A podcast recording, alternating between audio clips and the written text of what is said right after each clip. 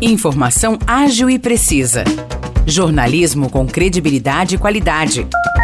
92 News. 92 News. O podcast do Jornal da 92. Fala pessoal, mais uma semana se inicia e estamos novamente aqui para mais um episódio do podcast 92 News. Eu sou o Morris Projan e estou aqui novamente com o Nicolas Santos. Fala Nicolas, tranquilo? Oi Morris, oi pessoal, vamos aí para mais uma semana com o podcast 92 News. E primeiro a gente fala que Vargem Grande do Sul comemora 149 anos no dia 26 de setembro e para celebrar essa data, a prefeitura preparou uma programação especial durante todo esse mês de setembro. E a entrada em todos os eventos é gratuita.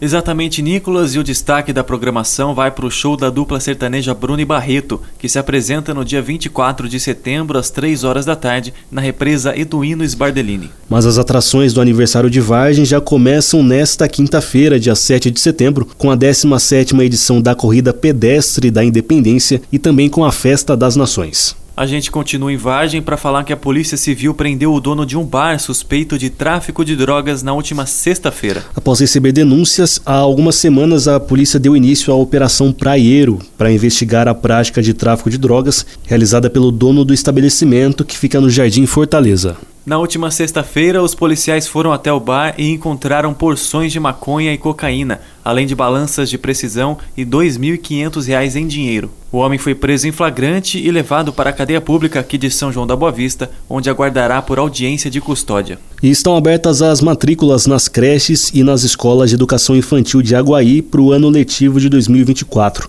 Os interessados devem ir até a Secretaria Municipal de Educação, Esportes e Cultura, número 671 no centro. Lembrando que para a creche a criança deve ter de 0 a 3 anos e na educação infantil a faixa etária é de 4 e 5 anos de idade. É importante destacar também que a matrícula não garante vaga. Os cadastros passam por uma análise de uma comissão que considera fatores sociais e de riscos que envolvem as crianças para atendimento prioritário. Recado para o pessoal de São João da Boa Vista, a cidade recebe hoje e amanhã o Cine Renovias, que é um cinema itinerante com sessões gratuitas. A atração vai ficar instalada na área do antigo pátio municipal, na Avenida Doutor Durval Nicolau, no Parque Colinas da Mantiqueira. É isso, Nicolas. Durante todo o dia, turmas de alunos das escolas públicas participarão das sessões de cinema. Já às seis e meia da tarde, vai ter uma sessão exclusiva aberta ao público em geral. E como as vagas são limitadas, os interessados devem comparecer antecipadamente ao local no dia do evento para retirar o ingresso.